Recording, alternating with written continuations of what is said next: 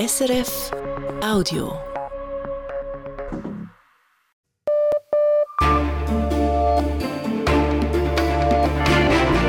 Radio SRF, Echo der Zeit mit Christina Scheidecker. Die Themen vom 6. Dezember. Mehr Geld für den Schutz der Schengen-Grenzen. Der Nationalrat beschließt eine Aufstockung des Schweizer Beitrags gegen Widerstand von ganz links und ganz rechts. Eine neue Regierung für die Niederlande. Rechtspopulist Geert Wilders ist auf der Suche nach Koalitionspartnern. Wie sich zeigt, ein schwieriges Unterfangen. Lastwagenblockade an der polnisch-ukrainischen Grenze. Die polnischen Chauffeure wehren sich gegen die ukrainische Konkurrenz. Wie steht es um die Solidarität unter den Nachbarländern? Und großer Ärger mit der Quaggamuschel. Die invasive Tierart hat sich in den Rohren des Lausanner Universitätscampus festgesetzt. Die Gegenmaßnahmen könnten teuer werden.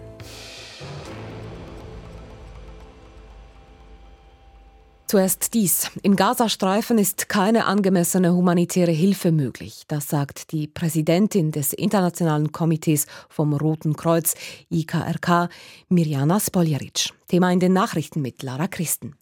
Die IKRK-Präsidentin war bis gestern im Gazastreifen, um sich ein Bild zu machen. Die Lage sei katastrophal, erklärte sie im Tagesgespräch von Radio SRF. Die Menschen hätten keine Möglichkeit, sich in Sicherheit zu bringen.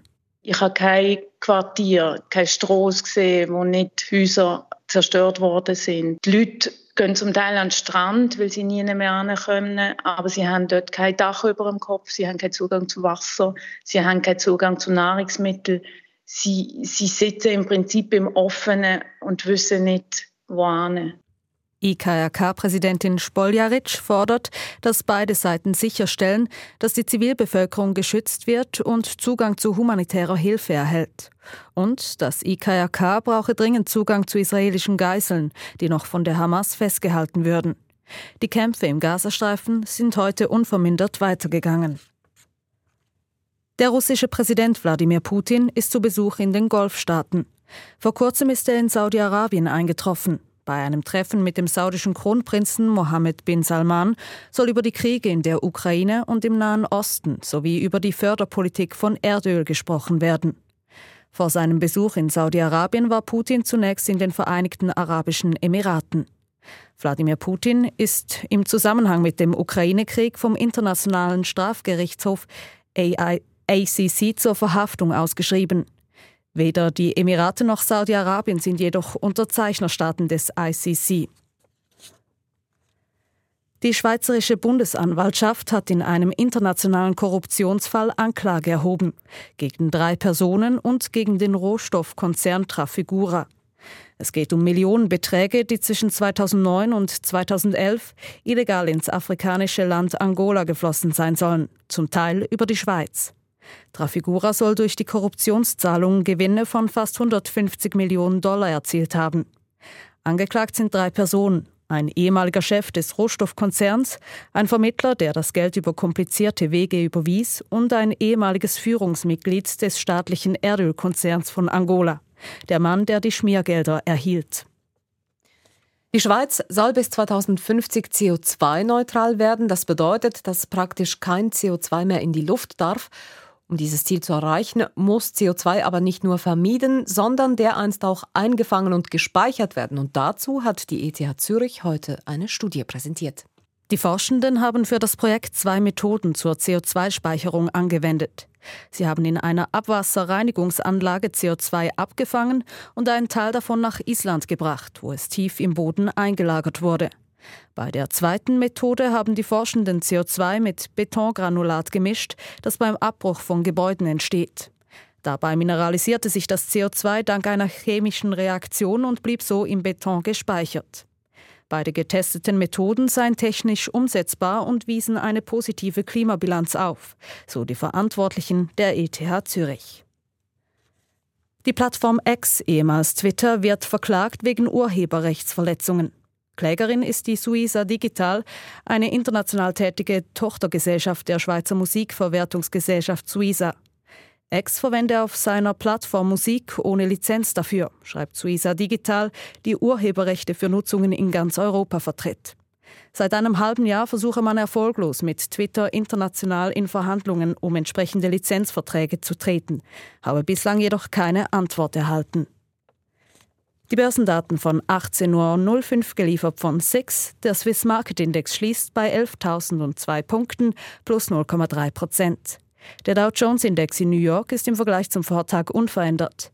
Der Euro wird zu 94 Rappen 31 gehandelt, der Dollar zu 87 Rappen 42.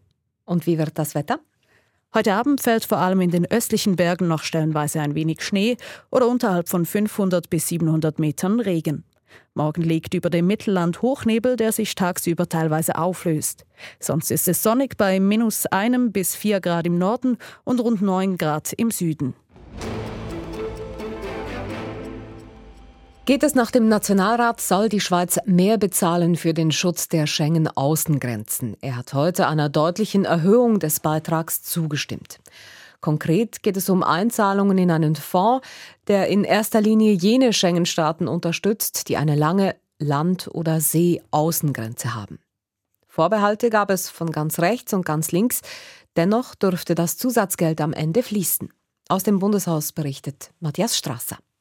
Es geht um etwa eine Viertelmilliarde Franken, die die Schweiz bis 2027 netto an den EU-Außengrenzschutz zahlen soll etwa zweieinhalbmal so viel wie bisher. Bundesrätin Elisabeth Bohm-Schneider erklärt, das sei zwar teuer. Als Binnenstaat profitieren wir jedoch von einer effizienteren Kontrolle an der Schengen-Außengrenzen, die wesentlich zur Sicherheit unseres Landes beiträgt. Die Bundesrätin lässt allerdings auch bereits durchblicken, es bleibt wohl nicht bei dieser Aufstockung. Angesichts der hohen Migrationszahlen könnten die Beiträge der Schweiz in den kommenden Jahren noch weiter steigen. Profitieren, wie Bum Schneider sagt, kann die Schweiz vor allem, weil sie geografisch im Zentrum des Schengen-Raums liegt. Sie hat, abgesehen von den Flughäfen, keine eigenen Außengrenzen, die systematisch kontrolliert werden müssen. Priska Seiler-Graf von der SP sagt deshalb, dass sich die Schweiz, die eine Profiteurin dieser ganzen Anlage ist, und das möchte ich hier schon mal betonen, wir profitieren von unserer geografischen Lage. Dass wir uns da auch finanziell beteiligen, ist darum nur richtig und auch fair. Auch bürgerliche Politiker aus Mitte und FDP sagen, die Schweiz profitiere vom Sicherheitsverbund Schengen.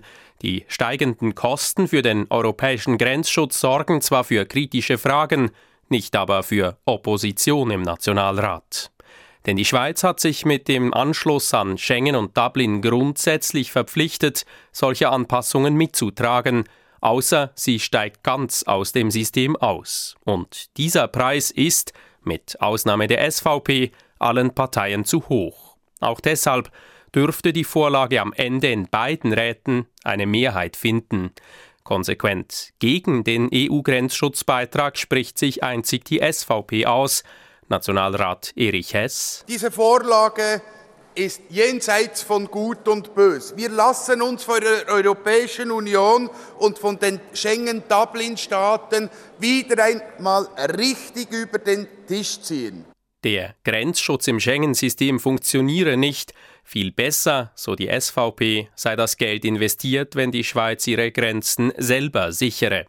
Selber, das hieße ohne Europa, die Schweiz wäre ein Loch innerhalb Europas beim Grenzschutz und auch beim Asylsystem, weil das Sicherheitssystem Schengen und das Asylsystem Dublin rechtlich gekoppelt wurden.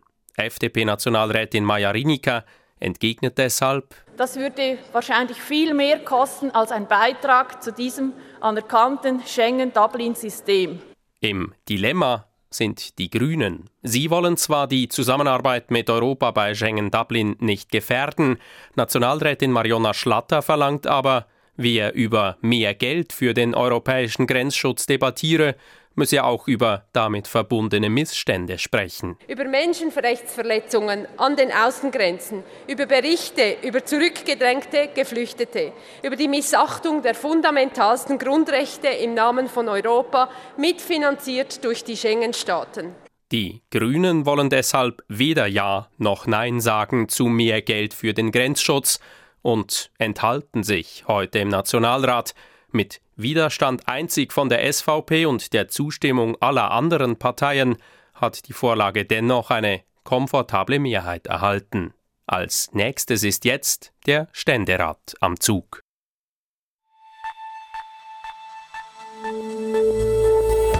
Das ist das Echo der Zeit auf Radio SRF. Bei uns geht es weiter mit harzigen Koalitionsverhandlungen in den Niederlanden. Mit einem neuen Abo für den öffentlichen Verkehr und der Kritik daran, mit dem politischen Aufschwung der Atomkraft, der in der Energiebranche bisher nicht angekommen ist, und mit großen Fragen zur Zukunft des freiwilligen Handels mit CO2-Zertifikaten. In den Niederlanden ist heute das neu gewählte Parlament vereidigt worden. Stärkste Partei ist die rechtspopulistische Partei für Freiheit von Gerd Wilders, der nun den Auftrag hat, Koalitionspartner für eine neue Regierung zu finden. Und was sich bereits nach der Wahl abgezeichnet hatte, bestätigt sich nun. Das ist nicht ganz so einfach. Nur eine Partei hat bisher angekündigt, mit Wilders eine Regierung bilden zu wollen, doch für eine Mehrheit reicht das noch nicht. Frage jetzt an Charles Liebherr, unseren Korrespondenten für die Niederlande. Warum ist diese Regierungsbildung in den Niederlanden so schwierig? Die Wählerinnen und Wähler haben in den Niederlanden keine klare Richtung vorgegeben.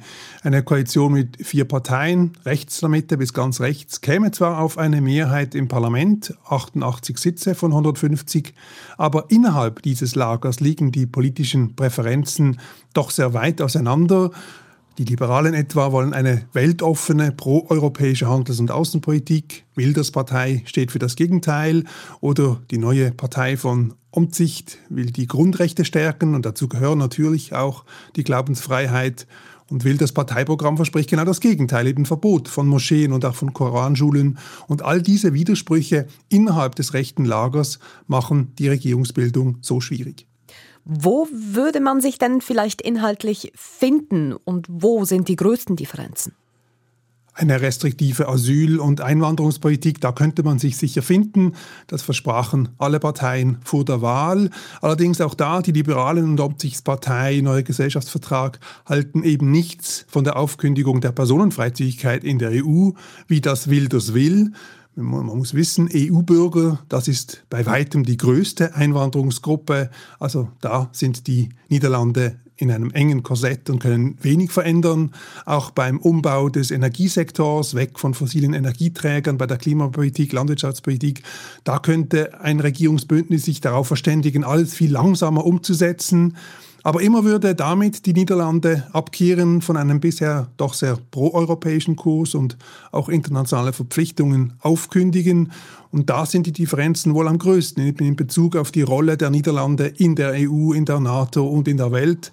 Da ist Wilders Partei völlig isoliert und wenn er etwa auch die militärische Unterstützung der Ukraine zurückfahren will oder auch Teile eben der EU-Asyl- und Migrationspolitik außer Kraft setzen will, da gibt es fast keine Übereinstimmung im rechten Lager.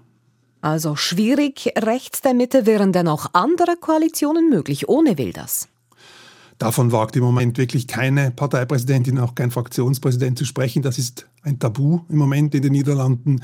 Das liegt am doch sehr deutlichen Sieg von Wilders Partei, größte Fraktion im Parlament, zwölf Sitze mehr als die Zweitplatzierten, das Bündnis der Sozialdemokraten mit den Grünen. Alternativen zu Wilders dürften erst dann wieder ein Thema sein, wenn Wilders es tatsächlich nicht schafft, eine Regierung zu bilden, wenn die anderen rechten Parteien bereit wären, Wilders den Rücken zuzukehren. Dann vielleicht wäre eine große Koalition mit den Sozialdemokraten wieder denkbar. Wahrscheinlicher wären in diesem Fall aber eher Neuwahlen. Ja, und so bleibt aktuell die schwierigen, bleiben die schwierigen Verhandlungen über die Koalition. Was heißt das für die politische Arbeit in den Niederlanden? Das heißt, dass politisch alles stillsteht, wie seit Monaten. Und das ist ein Problem, denn vieles bleibt ungelöst, eben die Wohnungsnot, das Asylwesen, die Klima- und Energiepolitik. Und in all diesen Bereichen haben die Wählerinnen und Wähler vor zwei Wochen klar zum Ausdruck gebracht, dass sie einen Kurswechsel in der Politik wünschen, mit neuen Kräften und auch neuen Köpfen im Parlament und in der Regierung. Und je länger eben diese Regierungsbildung dauert, desto enttäuschter sind diese Wählerinnen und Wähler. Und das wird dann wiederum für jene beiden Parteien zunehmend ungemütlich, die am meisten Stimmen dazugewonnen haben, eben die Partei Wilders und die Partei Neuer Gesellschaftsvertrag von Omtzigt. Beide versprachen ja diese politische Erneuerung, können das aber nun möglicherweise gar nicht einlösen gegenüber ihren Wählerinnen und Wählern. Vor diesem Hintergrund alles zusammengenommen, ist ein Premierminister Gerd Wilders kurz mittelfristig überhaupt denkbar? Das ist davon abhängig, wie glaubwürdig Wilders in den kommenden Wochen politisiert. Das Misstrauen gegenüber Wilders ist enorm groß, muss man sagen. Und darum fordern auch die möglichen Regierungspartner jetzt so laut ein deutliches Bekenntnis von Gerd Wilders, dass er große Teile seines Wahlprogramms öffentlich für ungültig erklärt. Das hat Wilders aber bisher eher unterlassen und auch ambivalent argumentiert, auch mit Blick auf seine Stammwähler. Und wenn das so bleibt, scheint eine Regierung mit Wilders tatsächlich in weiter Ferne. Vielen Dank für diese Informationen und Einschätzungen. Das war unser Korrespondent für die Niederlande, Charles Liebherr. Die Solidarität in Polen war groß, als Russland im Februar 2022 die Ukraine angriff. Nun, wo sich der Krieg hinzieht, zeigen sich neben der Solidarität aber auch Spannungen zwischen den Nachbarländern. Jüngstes Beispiel ist eine Blockade der polnischen Grenzübergänge zur Ukraine. Eine Lösung ist nicht in Sicht und seit dem Wochenende ist auch der wichtigste Grenzübergang der Slowakei in die Ukraine versperrt. Auslandredaktorin Judith Huber. Sie müssen tagelang in der Eiseskälte ausharren, ohne Zugang zu Toiletten, Wasser oder Nahrung. So und ähnlich geht es den ukrainischen Lastwagenfahrern an der polnisch-ukrainischen Grenze, deren Wagen sich kilometerweit stauen. Kürzlich wurden sogar zwei ukrainische Chauffeure tot in ihren Fahrzeugen aufgefunden. Seit einem Monat versperren polnische Lastwagenfahrer drei Grenzübergänge zur Ukraine und lassen nur wenige Fahrzeuge pro Stunde durch. Vor zehn Tagen schlossen sich ihnen polnische Bauern an und versperrten einen vierten Grenzübergang. Die Zahl der Lastwagen, die deshalb kaum mehr vorankommen, beläuft sich nach ukrainischen Angaben auf 2500. Angefangen hat alles mit einem Entscheid der EU im Juni 2022. Man wollte der Ukraine alle Hindernisse für Transporte auf dem Landweg nach Westen aus dem Weg räumen. Denn seit dem Angriff Russlands auf die Ukraine ist der Luftraum gesperrt. Der Weg über das Schwarze Meer wurde durch die russische Marine blockiert. Bleibt der Landweg nach Westen. Seither dürfen Lastwagen aus der Ukraine ohne Spezialbewilligung in die EU fahren. Zuvor war die Zahl der Fahrten durch bilaterale Abkommen begrenzt. Diese sogenannten Solidaritätsspuren zeigten Wirkung. Die Zahl der Fahrten in Richtung Westen nahm um ein Vielfaches zu. Die Lastwagen transportieren Getreide, Sonnenblumenöl oder Stahl in die EU und bringen zum Beispiel Benzin oder humanitäre Hilfe in die Ukraine zurück. Das verhilft dem ukrainischen Staat zu den dringend benötigten Einnahmen und hält die Wirtschaft trotz Krieg am Laufen. Doch die polnischen Chauffeure fühlen sich gegenüber den Ukrainern benachteiligt und sprechen von unfairer Konkurrenz. Sie fordern die Wiedereinführung der Bewilligungspflicht für ukrainische Fahrten. Seit dem Wochenende hat sich die Lage verschärft, denn nun haben sich slowakische Lastwagenfahrer ihren polnischen Kollegen angeschlossen und blockieren ihrerseits einen Grenzübergang, den wichtigsten an der slowakisch-ukrainischen Grenze. Aus Kiew heißt es, die Lage sei katastrophal. Man spricht von Einbußen von bisher rund 400 Millionen Euro für die ukrainische Wirtschaft und befürchtet eine Verknappung des Angebots und steigende Preise für importierte Güter. Zwar wird zurzeit intensiv verhandelt, bilateral und auch im Rahmen der EU. Eine Lösung ist aber nicht in Sicht und auch wenn man zu einer Einigung kommen sollte, in Kiew fühlt man sich von den westlichen Nachbarn im Stich gelassen, die das Privileg haben, unter dem Schutz der EU und der NATO zu stehen. Und das ausgerechnet in einer Zeit, in der die Ukraine geschwächt ist und sich weiterhin andauernd der russischen Angriffe erwehren muss und Hilfe benötigen würde statt einer Konfrontation. Hilfe statt Konfrontation, das würde man sich in der Ukraine wünschen und doch kommt es an der Grenze zu dieser Blockade. Was ist denn genau das Problem der polnischen Lastwagenchauffeure, dass sie zu diesem Mittel greifen? Das wollte ich von Sarah Nowotny wissen, unserer Korrespondentin in Warschau. Das Problem ist, dass die ukrainischen Transporteure die polnischen Unternehmen eigentlich völlig verdrängen. Das gleiche Problem haben auch Transportunternehmen in der Slowakei und in Ungarn, nur ist dort der Markt viel kleiner als in Polen. Und seit eben die EU der Ukraine sozusagen freien Verkehr gewährt, können die Ukrainer dank ihrer Vorteile das Geschäft übernehmen sozusagen. Und diese Vorteile sind, dass die ukrainischen Unternehmen viel tiefere Löhne bezahlen. Sie müssen sich auch nicht an die Ruhezeiten halten, die in der EU gelten. Also die Fahrer können viel länger am Stück einfach durchfahren. Und diese ukrainischen Transportdienste, die bieten neuerdings in Polen auch innerhalb Polens Transportdienste an, was eigentlich nicht vorgesehen war. Und umgekehrt muss man sagen, sagen die polnischen Chauffeure, dass sie in der Ukraine schikaniert würden. Sie sagen, sie müssten Bestechungsgeld bezahlen, sie müssten ewig warten an der Grenze. Also man kann eigentlich sagen, es ist ein typischer Konflikt, wenn der Markt geöffnet wird zwischen einem stärker entwickelten, reicheren Land und einem weniger entwickelten, ärmeren. Land. Und wie reagiert die polnische Politik in dieser Situation? Die macht bis jetzt wenig bis nichts. Man muss sagen, die polnischen Transporteure, die haben natürlich nicht sofort die Grenze blockiert. Die haben zuerst versucht, mit der Regierung zu sprechen, ihr Problem zu schildern. Aber die Regierung hat sie nicht ernst genommen lange und jetzt ist sie gerade dabei abzutreten und ist natürlich froh, dass sie dieses lästige Problem nicht mehr behandeln muss. Und die neue Regierung, die die Wahlen gewonnen hat und die bald anfangen wird mit der Arbeit, die hat bis jetzt auch noch keine sichtbaren guten Ideen, wie man das Problem lösen könnte. Die Chauffeure wiederum sagen, dass sie nicht aufgeben werden. Diese Lastwagenblockade, inwiefern steht die denn stellvertretend für einen allgemeinen Meinungsumschwung in Polen hinsichtlich der Solidarität mit der Ukraine? Ja, ich würde nicht sagen, dass es einen Meinungsumschwung gibt, einen allgemeinen. Also wichtig ist ja, dass Polen die zentrale Logistik-Drehscheibe ist für die Ukraine. Das ist Polen weiterhin. Und sogar diese Transportunternehmen oder Chauffeure, die jetzt protestieren und auch natürlich die polnische Regierung, auch die neue polnische Regierung, sind unmissverständlich auf der Seite der Ukraine und wollen die auch weiter unterstützen. Es ist sogar so, dass diese neue Regierung wahrscheinlich dieses Abkommen zwischen der Ukraine und der EU, also diese freie Fahrt sozusagen für Transporteure, nicht aufheben will.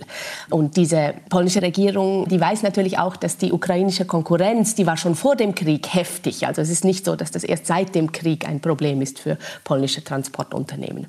Und ich glaube wirklich, diese punktuellen wirtschaftlichen Konflikte Konflikte, die ja immer ähnlich sind an der polnisch-ukrainischen Grenze. Manchmal geht es um billiges ukrainisches Getreide, manchmal geht es eben um diese Transportunternehmen. Die sind kein Gradmesser für die Solidarität in Polen und die sind auch unvermeidlich. Also man muss sich daran erinnern, als Polen vor 20 Jahren EU-Mitglied wurde und polnische Transportunternehmen nach Westeuropa kamen, da klang das genau gleich. Also unfaire Billigkonkurrenz aus Polen hieß es damals. Und wir sehen, glaube ich, daran einfach, wie schwierig es sein wird für die Ukraine, sich der EU anzunähern oder sogar beizutreten. Osteuropa-Korrespondentin Sarah Nowotny.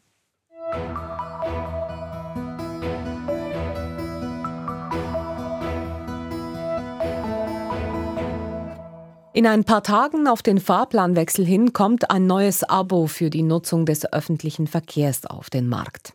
Das Angebot heißt Halbtags Plus und ist eine Mischung aus Halbtagsabo und GEA. Wie es funktioniert? Ruth Witwer berichtet. Das Halbtags Plus soll Reisenden gefallen, die zwar regelmäßig im ÖV unterwegs sind, aber doch nicht so oft den Zug nehmen wie Pendlerinnen und Pendler. Das neueste Kind des öffentlichen Verkehrs schließe die Lücke zwischen dem bekannten Halbtagsabo und dem Generalabonnement, dem GEA, sagt Helmut Eichhorn von Allianz Swisspass. Die Organisation der Schweizer Transportbranche hat das Halbtags Plus entwickelt. Es lohnt sich zum Beispiel für einen Reisenden, welcher vielleicht einmal pro Woche zwischen Bern und Zürich unterwegs ist, zeitgleich dann aber am Wochenende in ein Skigebiet fährt mit dem öffentlichen Verkehr, aber eben nicht häufig genug unterwegs ist, dass er sagt, doch, ich kaufe mir jetzt ein klassisches Jahresabonnement. Das Halbtags Plus kommt in mehreren Varianten daher. Es ist zwar deutlich teurer als das normale Halbtags, aber man erhält einen Bonus.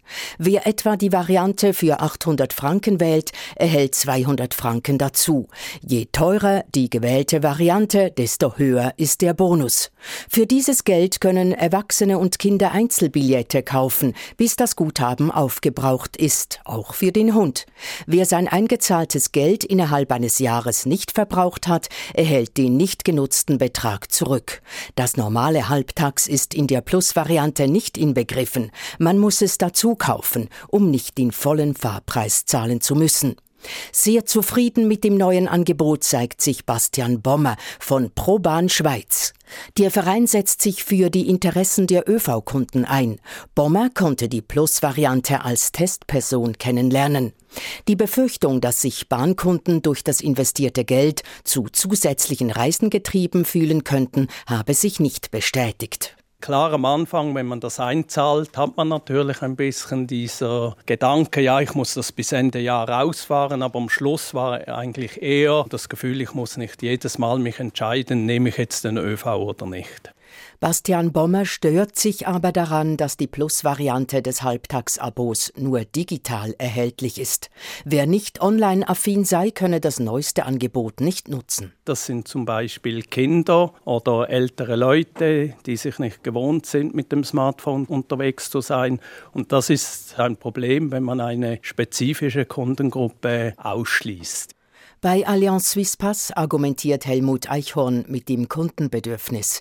In den letzten sechs Jahren habe man einen massiven Wechsel zu den digitalen Kanälen festgestellt. Ich denke, das ist wirklich ein Trend, den wir berücksichtigen müssen und die Produkte auf die Bedürfnisse der Kundinnen und Kunden ausrichten. Das neue Angebot startet ab 12. Dezember. Nutzen kann man es vorerst im SBB Webshop und der SBB Mobile App. Politisch erlebt die Atomenergie derzeit ein Comeback. In der Schweiz fordern bürgerliche neue AKW. An der Klimakonferenz in Dubai haben sich 22 Staaten verpflichtet, ihre Investitionen in die Kernkraft zu verdreifachen. Denn ohne Atomstrom könnten die Energiewende und der Ausstieg aus den fossilen Energien nicht gelingen. In der Realität aber ist wenig zu spüren von einem Revival der Atomenergie. Die Produktion von Atomstrom ist letztes Jahr gesunken und es sind weltweit weniger AKW in Betrieb als vor Jahresfrist. Das zeigt ein neuer Bericht. Klaus Bonanomi. Jahr für Jahr untersucht und dokumentiert der deutsche Energieexperte und Berater Michael Schneider mit einem internationalen Team, wie sich die Nutzung der Kernkraft weltweit entwickelt. Der neueste Bericht zeigt eine sinkende Tendenz auf. Die Zahl der laufenden AKWs ist in der Jahresfrist um vier gesunken, die Stromproduktion um vier Prozent. Und der Marktanteil des Atomstroms ging auf noch gut neun Prozent zurück. Das sei ein dramatischer Rückgang, ähnlich wie nach der Reaktorkatastrophe von Fukushima, sagte Schneider bei der Vorstellung des Berichts. Which is a pretty dramatic drop. You have to go back 10 years to the Fukushima follow up year 2012 to find a similar drop in the share of nuclear power. Die Gründe sieht Schneider in erster Linie in den hohen Planungs- und Baukosten, die in vielen Fällen zu Verzögerungen oder gar zum Abbruch von AKW-Projekten führten. At the beginning of the year 2022, the industry foresaw for the year 16 startups of new reactors. The reality, as we've seen, was seven. So seien letztes Jahr anstatt wie geplant 16 neue Reaktoren nur deren sieben ans Netz gegangen. Der neuartige Druckwasserreaktor im französischen Flamanville etwa sei verspätet und solle nun erst nächstes Jahr ans Netz gehen. Auch Lukas Ebi vom atomfreundlichen Schweizer Nuklearforum bestreitet nicht, dass die Atomkraft an Terrain verliert. Das Bedenkliche an dieser Statistik ist doch, dass Gas und Kohle nach wie vor die weltweite Stromproduktion dominieren und noch weiter wachsen. Anstatt dass man auf die weniger klimaschädliche Kernkraft setze. Diese habe durchaus noch Entwicklungspotenzial, meint Abby.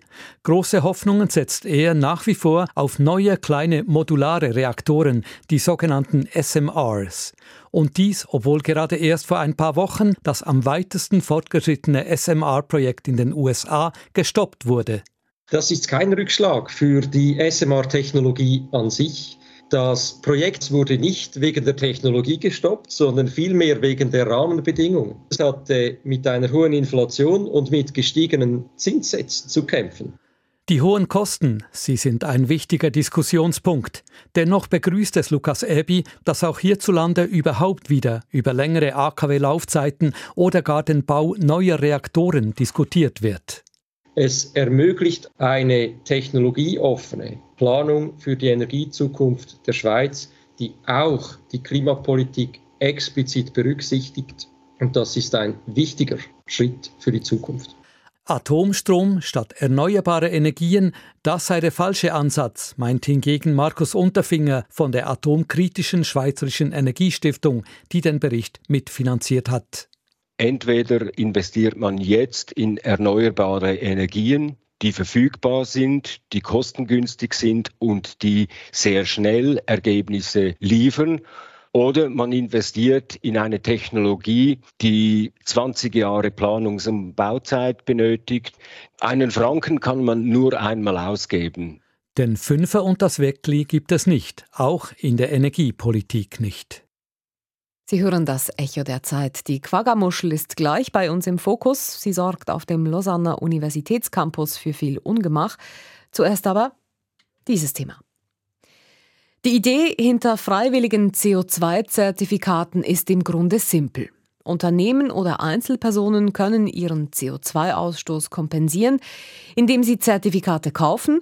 Mit dem Geld werden dann Klimaschutzprojekte finanziert. Doch dieser sogenannte freiwillige Markt für Klimazertifikate steht seit einiger Zeit in der Kritik, weil viele Zertifikate nicht halten, was sie versprechen. Beim Weltmarktführer der Schweizer Firma South Pole ist deswegen vor kurzem gar der Gründer und Chef zurückgetreten.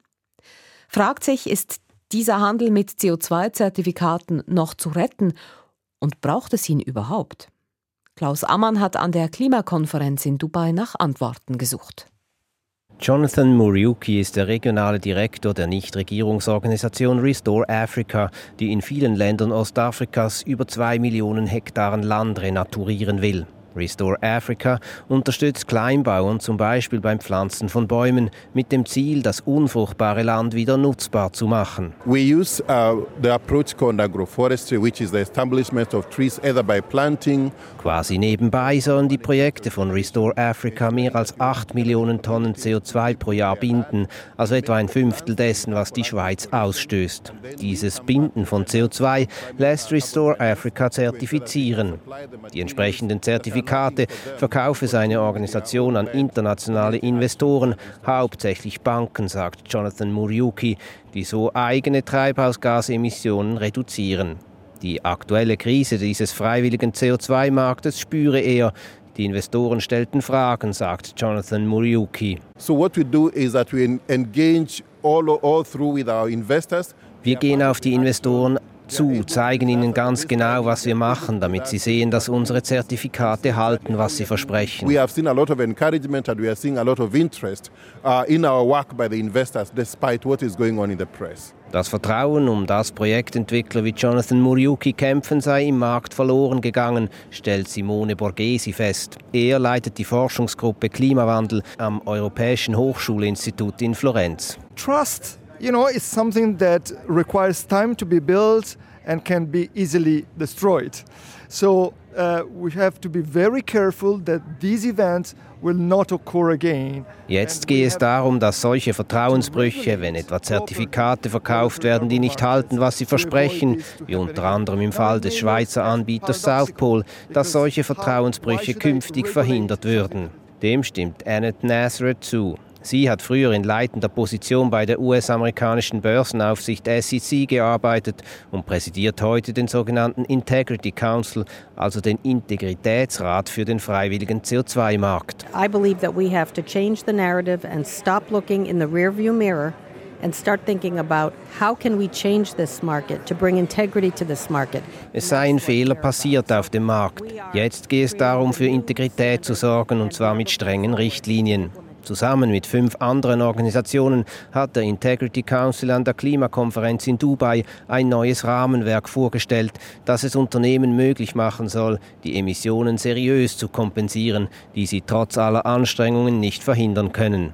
Findet der freiwillige CO2-Markt so aus der Krise? Axel Michailova, Experte für internationale Klimapolitik am Institut für Politikwissenschaft der Universität Zürich, traut der Branche nicht ganz.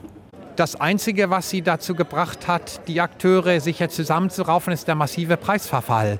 Die Emissionsgutschriften am freiwilligen Markt sind ja um 90 Prozent gefallen, was den Preis angeht. Die notieren wie Junkstocks. Und das ist natürlich fatal für alle Akteure, die am freiwilligen Markt arbeiten. Und deswegen aus der Not äh, kooperieren sie jetzt. Aber ob sie eben in der Lage sind, wirklich die Qualität dann gemeinsam zu erreichen, die es braucht, damit es langfristig glaubwürdig ist, das ist im Augenblick nicht abschätzbar.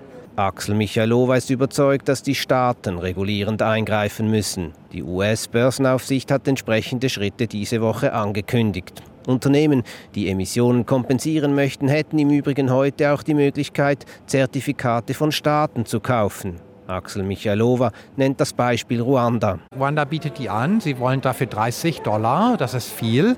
Es ist mehr, als in der Vergangenheit eben an den meisten Märkten gezahlt wurde. Aber ich denke, dass der Preis für Emissionsgutschriften von hoher Qualität. Theoretisch könnten Unternehmen also auch ohne den freiwilligen Zertifikatemarkt ihre verbleibenden Emissionen reduzieren. In der Praxis wird dieser Markt aber wohl weiter bestehen, denn die Nachfrage ist groß und nicht überall auf der Welt schaut die Öffentlichkeit gleich kritisch hin wie derzeit in Europa und den USA. Was passiert mit dem Geld, das Firmen für CO2-Zertifikate und Klimaschutzprojekte ausgeben? In der Serie Klimahandel verfolgt SRF die Spur des Geldes in dieser Milliardenbranche. Zu hören im Podcast News Plus Hintergründe auf srf.ch-audio oder überall dort, wo Sie Ihre Podcasts hören. Kleines Tier, großer Ärger. Die invasive Quagga-Muschel beschert Badenden in Schweizer Gewässern böse Schnitte in den Füßen. Biologinnen und Biologen fürchten, dass die Muschel heimischen Fischen die Nahrung wegschnappt und sie verstopft die Rohre, die von den Seen zu den Aufbereitungsanlagen fürs Trinkwasser führen. Am Genfersee ist die Quagga-Muschel nun bereits auf den Universitätscampus vorgedrungen. Westschweiz-Korrespondentin Valerie Wacker. Mit Seewasser ein Gebäude kühlen.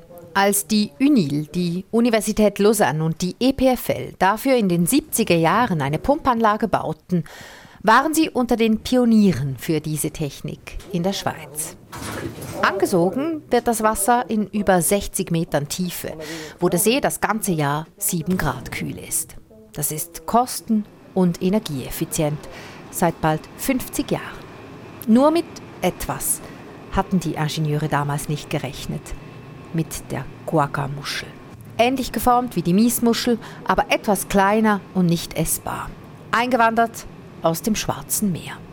2015 wurde die erste Guaga im Genfersee festgestellt. 2019 fand man die ersten in den Rohren der Unil, erklärt Jan Janin, der den Gebäudebereich leitet. Dans les années 2019, on a commencé à la découvrir dans nos installations. Und diese Seewasserleitungen reichen bis in die Gebäude hinein damit gekühlt werden. Des laboratoires notamment ou des installations pour le, tout ce qui est la partie informatique des, des bâtiments. Ces installations qui nécessitaient un refroidissement permanent euh, été souvent comme hiver. Labore und Serverräume zum Beispiel. Orte also, die immer kühl gehalten werden müssen.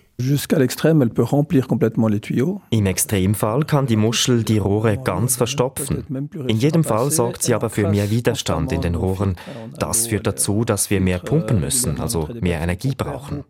Wenn die Muscheln abfallen, verstopfen sie darüber hinaus unsere Filter. Donc effectivement, on essaye d'éviter qu'elle aille encrasser l'ensemble de nos installations. Für Pumpsysteme gibt es keinen Filter, der die Larven der Guagamuschel abhalten kann. Und das Wasserforschungsinstitut ERWAG hat herausgefunden, dass eine einzelne Quaggamuschel bis zu 1000 Nachkommen haben kann. Der Unicampus vor Lausanne ist nicht der einzige Ort, wo gegen die Quaggamuschel gekämpft wird. Am Genfersee kühlen auch große Unternehmen mit Seewasser, Nestle zum Beispiel.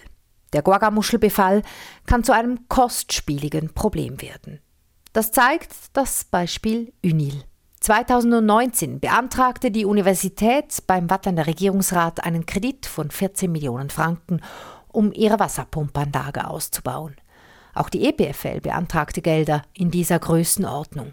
Denn der Campus ist gewachsen und das Wasser wird heute auch immer mehr zum Heizen gebraucht. Wobei glücklicherweise beim Heizen Wärmetauscher die Wasserkreisläufe trennen. Die Guacamuschel schafft es also nicht bis in die Heizkörper im Hörsaal.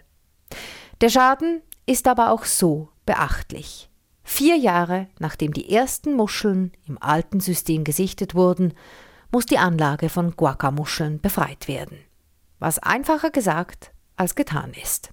Für den gesamten Campus sind 6 Millionen Franken budgetiert für dieses teilweise experimentelle Unterfangen. Les conduites de prise d'eau, on les nettoie en envoyant un élément en plastique dur, en le poussant dans la canalisation et qui va décrocher les moules qui sont euh, à l'intérieur de la canalisation. Große Hartplastikteile werden dabei durch die Rohre geschossen, erklärt Bereichsleiter Janin. Nach effizienten Methoden, um die Guacamuscheln aus den Rohren zu entfernen, sucht man vom Genfer bis zum Bodensee. In Romanshorn schießt das Seewasserkonsortium mit Hilfe von Überdruck Plastikteile durch die Rohre. In allen befallenen Schweizer Seen werden in aufwendigen Aktionen Taucher in die Tiefe geschickt, um Ansaugkörbe freizukratzen. Auf dem Campus in Lausanne hat man Glück. Mit dem Ausbau des Pumpsystems sind neue Möglichkeiten entstanden. Da UNIL und EPFL nun zwei Kreisläufe haben, können sie jeweils einen trockenlegen. So sterben die Guacamuscheln innerhalb einer Woche ab. Ihre Überreste, die Schalen, müssen danach aus allen Filtern entfernt werden. Wie oft dieser Wartungsschritt nötig ist, wie teuer er also auch wird, kann noch niemand abschätzen. Das war ein Podcast von SRF.